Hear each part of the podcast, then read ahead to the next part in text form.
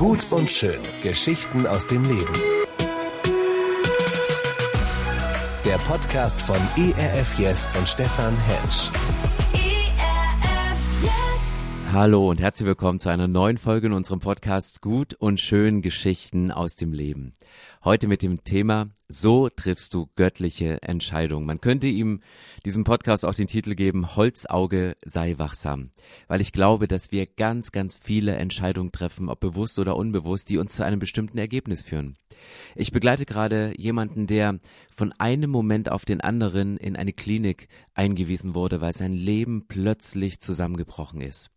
Und meine Frage war in dem Moment, kam dieser Zusammenbruch wirklich so plötzlich oder gab es viele kleine Entscheidungen, die letzten Endes zu einem großen Problem geführt haben, ohne dieser Person einen Vorwurf zu machen? Aber manchmal läuft unser Leben und wir treffen Entscheidungen und manche Entscheidungen sind richtig gut und andere Entscheidungen tun uns nicht so gut. Es gibt zum Beispiel so unüberlegte Käufe, da bin ich ein absoluter Profi drin. Dinge, die du kaufst, ohne zu überlegen, und dann hast du irgendwelchen technischen Kram, den du nicht brauchst, nicht unbedingt bedienen kannst, aber du hast ihn erstmal. War ja günstig. Oder Klamotten. Kann man ja zurückbringen. Ja, du kannst auch ein zweites Mal hinfahren, um es zu kaufen, wenn du es zu Hause immer noch brauchst. Das sind so die kleinen alltäglichen Entscheidungen, ähm, die vielleicht lächerlich sind, aber ungute Beziehungen.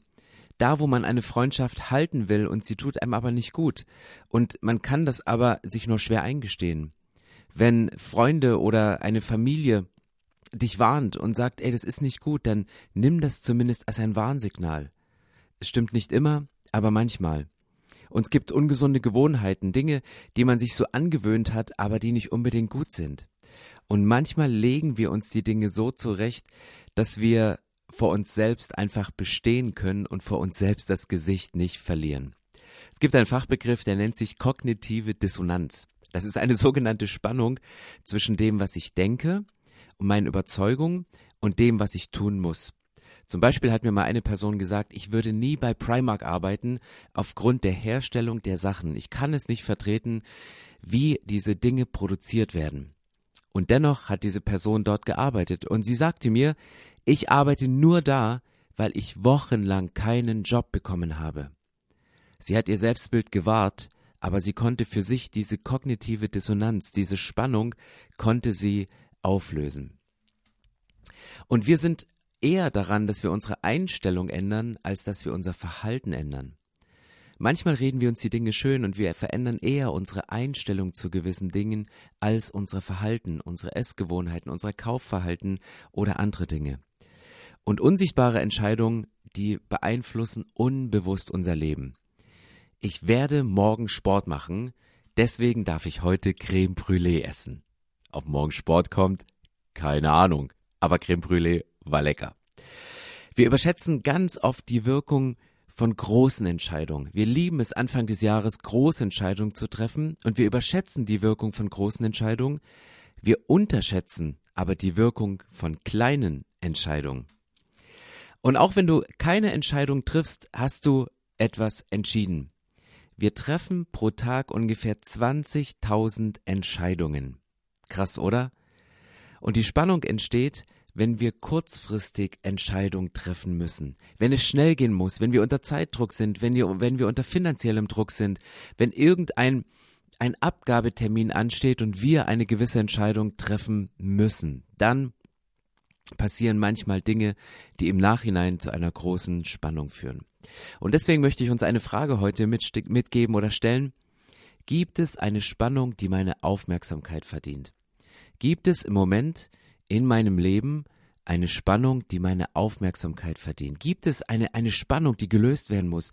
Spüre ich gerade eine Spannung in Beziehung, in meiner Arbeit, in meiner Familie, in den Umständen, in denen ich gerade drin bin?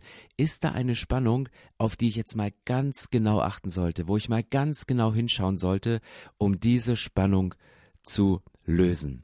In Sprüche 4, Vers 26 bis 27 steht, Überlege sorgfältig, was du tun willst, und dann lass dich nicht mehr davon abbringen. Schau weder nach rechts noch nach links, damit du nicht auf Abwege gerätst. Das sagt die Bibel. Bevor du eine Entscheidung triffst, überlege ganz genau, was du tun willst. Und dann triff diese Entscheidung und dann Scheuklappen an. nicht nach links, nicht nach rechts, dann zieh das Ganze durch. Wie kannst du dahin kommen, um wirklich gute göttliche Entscheidungen zu treffen und sorgfältig zu überprüfen, was jetzt der konkrete nächste Schritt ist? Es gibt eine sogenannte Pausentaste an jedem technischen Gerät. Leider gibt es sie nicht an unserem menschlichen Körper, wo wir mal ganz kurz auf Pause drücken können und sagen, ich halte jetzt mal inne. Aber genau das ist das Gute und Sinnvolle in Momenten, wo wir scheinbar unter Druck sind, wo wir scheinbar Zeitdruck haben, wo wir scheinbar schnell eine Entscheidung treffen müssen, um dann auf einmal überstürzt etwas zu tun. In solchen Momenten ist es gut, einfach mal sich vorzustellen, man hätte am Bauchnabel eine Pausentaste und stellt mal ganz kurz das Leben auf Pause. Klick. Wer jetzt kitzlig ist, spürt in seinem Bauchnabel den Klick. Stelle dir dein Leben auf Pause. Überlege sorgfältig. Und ich möchte euch einen fünffachen Filter mitgeben, wie man eine Entscheidung sorgfältig treffen kann. Es sind fünf verschiedene Fragen. Die erste Frage, die du stellen kannst, würde Jesus es tun? Ich weiß nicht, wer mit diesen Bändern aufgewachsen ist, WWJD, What would Jesus do? Aber es ist eine berechtigte Frage, ob du das Band trägst oder nicht. Was würde Jesus tun? Oder grundsätzlich, würde es Jesus überhaupt tun? Und wenn diese, diese Frage nicht mit Ja beantworten kannst, dann hey, so what? Dann brauchst du es auch nicht tun. Epheser 5, Vers 10 steht, prüft in allem, was ihr tut, ob es Gott gefällt. Wenn es Jesus getan hat, dann hat es definitiv Gott gefallen. Und deswegen prüft in allem, was ihr tut, ob es Gott gefällt. Der zweite Filter, der ist, hast du inneren Frieden darüber? Triff bitte nie eine Entscheidung, zu der du keinen inneren Frieden hast, wo du nicht zur Ruhe kommst, wo du immer noch aufgewühlt bist, wo du nicht drüber schlafen kannst. Die Frage und der Filter, hast du inneren Frieden darüber? Dann ist äh, Filter Nummer drei, bestätigen es geisterfüllte Freunde. Hast du gute Freunde, die auch eine Beziehung zu Jesus haben und einen guten Draht zu Gott und können diese Freunde diese Entscheidung bestätigen? Frag einfach nach.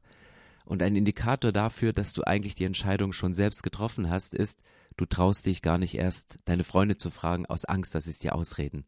Dann bist du auf dem besten Weg dahin, eine Entscheidung zu treffen, die dir langfristig nicht so gut tut wie eine mögliche andere Entscheidung. Filter Nummer drei bestätigen es geisterfüllte Freunde. Der nächste Filter Nummer vier ist es inhaltlich und zeitlich passend? Passt es gerade in meine Lebenssituation? Schaffe ich das die nächsten Jahre? Bekomme ich es inhaltlich in meinem Kopf aufgefasst und kriege ich es zeitlich in meinem Alltag runter? Oder muss ich von dem Mobile an vielen Sachen, die an meinem Leben gerade dranhängen, wenn ich eine neue Sache dranhänge, eine andere möglicherweise abschneiden? Und der fünffache Filter, den habe ich sehr lange nicht angewandt, aber mit steigendem Lebensalter wende ich immer mehr diesen Filter an, nämlich die Frage, ergibt es in der Ewigkeit Sinn? Ich mache relativ viele Dinge, die auf dieser Erde sehr wohl Sinn ergeben, aber ich stelle mir mehr und mehr diese Frage und wende diesen Filter an, ergibt das, was ich jetzt tue, das Gespräch, was ich führe, den Konflikt, den ich austrage, oder ein Streitgespräch, was ich vielleicht nicht angehe, Ergibt es in der Ewigkeit Sinn? Hat es eine Auswirkung, die weit über das Leben auf dieser Erde hinausgeht? Ich möchte euch mit hineinnehmen in eine Geschichte aus der Bibel, weil es sind Geschichten aus dem Leben und es sind gute und schöne Geschichten. Und diese Geschichte steht in 1 Samuel 24, Vers 5 bis 7. Da schlich sich David nach vorn und schnitt unbemerkt einen Zipfel von Sauls Mantel ab. Was passiert hier? David ist in einer Höhle, er versteckt sich vor seinem Widersacher, der, der ihm verfolgt hat, der, der ihm das Leben schwer macht, der, der ihm versucht, ähm, mit einem Speer umzubringen, der einfach nur jähzornig ist und versucht, diesen David aus dem Weg zu kommen. Und David ist auf der Flucht und versteckt sich mit seinen Kriegern ganz, ganz tief drin in einer Höhle und sein Verfolger kommt und ist genauso müde und legt sich mit seinen Truppenteilen in den vorderen Teil der Höhe, und David schlich sich nach vorne und schnitt unbemerkt einen Zipfel von Sauls Mantel ab. Doch er hatte ein schlechtes Gewissen dabei, und sein Herz klopfte wie wild. Als er wieder zu seinen Männern kam, sagte er, der Herr bewahre mich davor, meinem König etwas anzutun, denn er ist vom Herrn ernannt worden. Nein, niemals werde ich Saul töten, denn der Herr hat ihn zum König eingesetzt. auf welcher Grundlage trifft David hier seine Entscheidung? Warum entscheidet er hier nicht Tabula rasa zu machen und diesem Spuk endlich ein Ende zu setzen, endlich im Recht zu sein? Er ist ja bereits als König gesalbt. Samuel ist ja gekommen und hat ihn vor seinem Vater und vor all seinen Brüdern zum König gesalbt. Er hat Goliath bereits gekämpft. Er hat schon einige Siege davongetragen. Wieso tötet er ihn nicht? Wieso setzt er diesem Drama kein Ende? 3000 Soldaten hätten gejubelt. Sie hätten ihn sofort zum König genannt, ernannt und gefeiert bis zum Getno. Aber David trifft nicht seine Entscheidung aufgrund der Jubelrufe von 3000 Personen, sondern er hat andere Werte, die er als Grundlage legt. Davids Einstellung ist, ersetze nicht, was Gott gesetzt hat. Ersetze du nicht, was Gott gesetzt hat. Es gibt Dinge, die kannst du nicht ändern. Es gibt Dinge, die solltest du nicht ändern. Und es gibt Frauen und Männer, Menschen, die von Gott gesetzt sind, eine bestimmte Position. Und auch wenn diese Personen in ihrer Position irre werden, so wie es bei Saul passiert ist, im wahrsten Sinne des Wortes, sagt David, ich ersetze nicht, was Gott gesetzt hat. Und vielleicht hat er damals die 10-10-10-Regel angewandt. Die 10-10-10-Regel ist eine relativ einfache Regel, die man sich gerade dann, wenn man Entscheidungen treffen muss, die nicht so einfach sind, wo man Wahloption hat. Die 10-10-10-Regel bedeutet, wie geht es mir mit meiner Entscheidung nach 10 Minuten? Wie geht es mir mit meiner Entscheidung nach 10 Monaten? Und wie geht es mir mit meiner Entscheidung nach 10 Jahren? Und diese Frage kannst du dir stellen, wenn du vor einer Versuchung stehst, wo es dir vielleicht nach zehn Minuten gut geht und du ein Gefühl von Glückseligkeit bekommst, aber nach zehn Monaten Dinge in der Hand hältst, die nicht geplant waren. Oder du triffst heute eine Entscheidung für einen beruflichen Weg oder für die Kündigung oder für die Nichtkündigung, um das zu tun, was Gott für dich vorgesehen hat. Und du wirst in zehn Jahren noch in denselben Mustern stehen wie jetzt eine Entscheidung zu treffen oder auch eine Entscheidung nicht zu treffen, macht den großen Unterschied. Aber wendet bitte mal für die Herausforderung, für der ihr gerade steht im Moment, die 10-10-10-Regel an. Wie geht's dir nach 10 Minuten damit? Wie geht's dir nach 10 Monaten? Und wie würde es dir nach 10 Jahren damit ergehen? Und David hatte diese Perspektive und sagte, ich treffe eine Entscheidung, die mich nicht nur in den nächsten 10 Minuten ein gutes Gefühl beschert, sondern ich möchte in zehn Jahren der von Gott gesetzte König sein, der treu zu den Werten, die Gott ihm gegeben hat, steht. Dr. Charles Stanley hat einen krassen Satz gesagt, der meint, Gott übernimmt die volle Verantwortung für ein Leben, das ihm ganz gehört. Gott übernimmt die volle Verantwortung für ein Leben, das ihm ganz gehört. Wenn du unterwegs bist mit Gott, wenn du sagst, Gott, dir gehört die volle Verantwortung über mein Leben. Ich möchte keine Entscheidung aus eigener Kraft treffen, auch keine Entscheidung aus eigener Weisheit treffen, sondern mein Leben gehört dir. Ich habe dir mein Leben gegeben. Dann übernimmt Gott die volle Verantwortung für den Verlauf deines Lebens bis zum Ende deines Lebens. Und das braucht Vertrauen. Es braucht Vertrauen Gott gegenüber und auch Vertrauen Menschen gegenüber, mit denen du in einer Beziehung lebst. Und Vertrauen bedeutet in drei ganz kleinen, einfachen Schritten hingeben, befolgen und folgen. Der erste Schritt, um Vertrauen zu einer Person und Vertrauen zu Gott aufzubauen, bedeutet, sich hinzugeben, etwas hinzugeben, Vertrauen abzugeben. Dann ist der zweite Schritt das Befolgen, gewisse Werte zu befolgen, gewisse Dinge zu tun. Eine göttliche Verheißung ist immer geknüpft an ein geistliches Verhalten. Gott gibt geistliche Verheißungen, aber sie sind geknüpft an ein geistliches Verhalten und das meine ich hier mit befolgen. Und der dritte Schritt ist dann das Folgen. Du läufst quasi in den Fußstapfen von Jesus. Du bist mit Gott unterwegs und du sagst ihm, Jesus, ich folge dir, wo immer du hingehst. Hingeben, befolgen, folgen. Diese drei Schritte. Im Psalm 55, Vers 23 steht ein ganz praktischer Satz, Überlass all deine Sorgen dem Herrn. Er wird dich wieder aufrichten, niemals lässt er dich scheitern, lässt er den scheitern, der treu zu ihm steht. Überlass alle deine Sorgen dem Herrn. er wird dich wieder aufrichten. Niemals lässt er dich scheitern, der treu zu dir steht. Und das ist für mich eine der krassen Verheißungen in der Bibel. Gott steht treu zu uns und er lässt uns nicht scheitern, wenn wir mit ihm unterwegs sind und er übernimmt die volle Verantwortung für ein Leben, was ihm ganz gehört. Und vielleicht ist das Wort, das du im Moment am meisten brauchst, das Wort, dem du im Moment gerade am meisten widerstehst. Ich wiederhole das nochmal. Ich glaube, das Wort, was du im Moment am meisten brauchst, ist das Wort, dem du im Moment am meisten widerstehst. Das kann ein Bibelwort sein, das kann ein Wort sein, was dir immer wieder in Gedanken äh, erscheint und du denkst, was soll dieses Wort? Ich, ich will es doch gar nicht. Vielleicht ist das Wort, was du gerade versuchst, aus deinem Gedächtnis zu verdrängen, aus deiner Lebenswelt, aus deinem Wortschatz, aus deinem Gehör zu verdrängen, das Wort, was du am meisten brauchst. Im Neuen Testament gibt es die Geschichte der Speisung der 5000. Und da geht es um Jesus, es geht um die Jünger, eine große Volksmasse. Und die Leute, die die waren gekommen, um Jesus zu hören. Sie sind gekommen, um ein Wunder zu erleben. Sie wussten, wenn Jesus da ist, passieren Wunder. Das ist vorher die ganze Zeit passiert in der Bibel. Und sie sind mit der Erwartung gekommen, heute wird ein Wunder passieren. Aber die Jünger, die waren kurz davor, das bevorstehende Wunder wegzuschicken. Die Jünger sind an dem Abend an den Punkt gekommen und sagen, Jesus, du redest die ganze Zeit. Mach doch mal den Podcast aus. Es ist ja gut und schön, aber Jesus, komm jetzt mal auf den Punkt. Du kannst hier nicht die ganzen Bibelgeschichten vom Alten bis zum Neuen Testament alle auftrieseln und die Leute, die sind müde, die haben Hunger, die sollen gehen. Lass sie doch nach Hause schicken. Das war die Aufforderung der Jünger an Jesus. Schick sie weg, schick sie nach Hause. Die Jünger waren kurz davor, das Wunder, was kurz bevorstand, wegzuschicken. Aber sie sind gekommen, um Wunder zu erleben.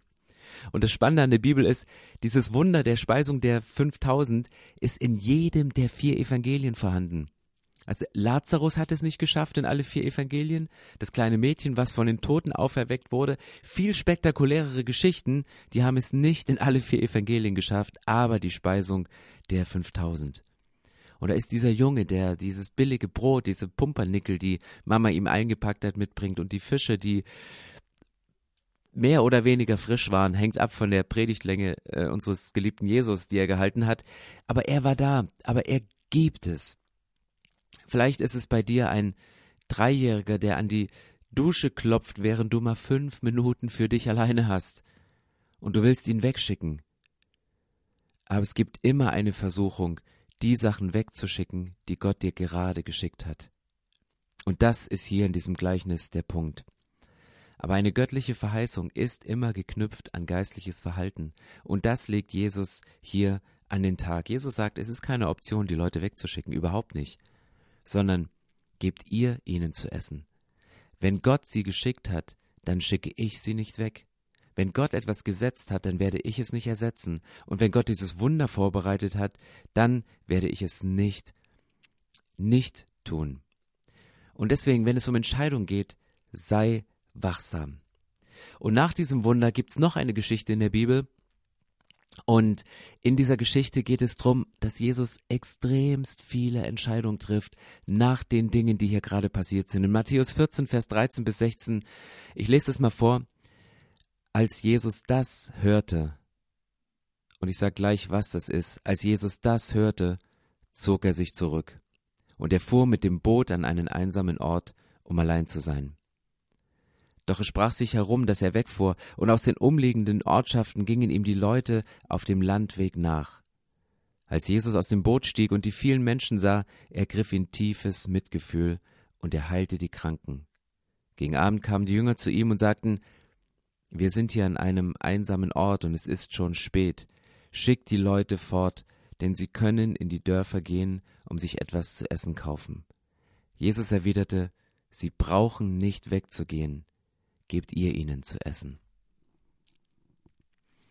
Welche Geschichte ist davor passiert, die Jesus dazu drängen, um an einen Ort zu gehen, um allein zu gehen? Der beste Freund von Johannes wurde hingerichtet aus einer Laune. Und Jesus entscheidet sich, ich ziehe mich zurück, um diesen Verlust für mich zu verarbeiten. Jesus sucht einen Ort und er trifft diese Entscheidung, ich brauche jetzt Zeit für mich. Und ich brauche diese Zeit, um dieses traumatische Erlebnis, diesen Verlust zu verarbeiten. Und es ist eine gute und richtige und weise Entscheidung, die Jesus trifft. Und während er in der Stille ist, spricht sich das auf einmal rum. Hey, Jesus ist da und der Jesus hat doch diese Wunder gemacht und diese 5000 Menschen, die kommen zu ihm, um dieses Wunder zu erwarten für sich persönlich. Und die Menge trifft eine Entscheidung, nämlich Jesus hinterherzugehen. Hast du in deinem Leben einmal die Entscheidung getroffen, Jesus hinterherzugehen, in den Fußstapfen von Jesus zu laufen und zu sagen, hey, Jesus, ich folge dir, wo immer du hingehst. Wenn du an einen einsamen, stillen Ort gehst, dann werde auch ich still sein. Und wenn ich mit dir an Orte komme, wo richtig die Post abgeht und Wunder passieren und auch Widerstand auf uns zugeht, Jesus, ich bin bei dir. Die Volksmenge entscheidet sich, Jesus hinterherzugehen. Und dann kommt die Volksmenge, die eine Erwartung hat an ein Wunder von Jesus, und ein Jesus, der eigentlich nur die Erwartung hat, mal alleine zu sein, zusammen, und dann entscheidet Jesus, die Menschen zu heilen. Er entscheidet sich, wegzuschauen von sich, die Zeit der Stille des Verarbeitens zu beenden und aufzustehen, um sich um andere zu kümmern. Und der Auslöser, dass er sich um andere kümmert, war Mitgefühl. Und dann kommen die Jünger ins Spiel und die Jünger, die entscheiden sich, die Leute wegzuschicken. Sie wollten das Wunder wegschicken. Und das war ihre Entscheidung. Wir lösen das Problem, indem wir es einfach auflösen, indem wir die Leute wegschicken und sagen, hey, dann haben wir das Problem nicht mehr. Dann hat es irgendjemand anderes. Beziehungsweise wir lassen die Leute mit ihren Problemen allein. Und dann trifft Jesus die Entscheidung, dass die Jünger ihnen zu essen geben. Das heißt, fünf verschiedene Entscheidungen sind hier in diesem Text getroffen. Entscheidungen, die für Jesus Sinn ergeben haben für die derzeitige Situation, um Dinge hinter sich zu lassen. Aber Jesus hat die Entscheidung getroffen, gleichzeitig nach vorn zu blicken und den Menschen, die ebenfalls Bedürfnisse haben, genau wie Jesus das Bedürfnis zu dem Zeitpunkt hatte, diese Bedürfnisse zu stillen. Wir neigen dazu, Dinge wegzuschicken. Wir neigen auch dazu, Feedback nicht anzunehmen, wenn wir Entscheidungen treffen, die nicht so gut sind. Wir entscheiden uns auch manchmal, Dinge nicht an uns heranzulassen und auf Abstand zu gehen. Und ganz oft entscheiden wir uns auch, Prozesse nicht anzugehen. Aber wenn du in einer Sache Option A und Option B hast, für die du dich entscheiden kannst, entscheide dich für die Sache, für die du mehr Mut brauchst, weil das macht dann einen größeren Unterschied. Wenn du die Option hast, dich zwischen zwei Sachen zu entscheiden, entscheide dich für die Sache, für die du größeren Mut brauchst, weil das macht den größeren Unterschied. Weil du bist das Ergebnis deiner Entscheidung von damals. Und deine Entscheidungen von heute sind die Grundlagen deines Lebens von morgen.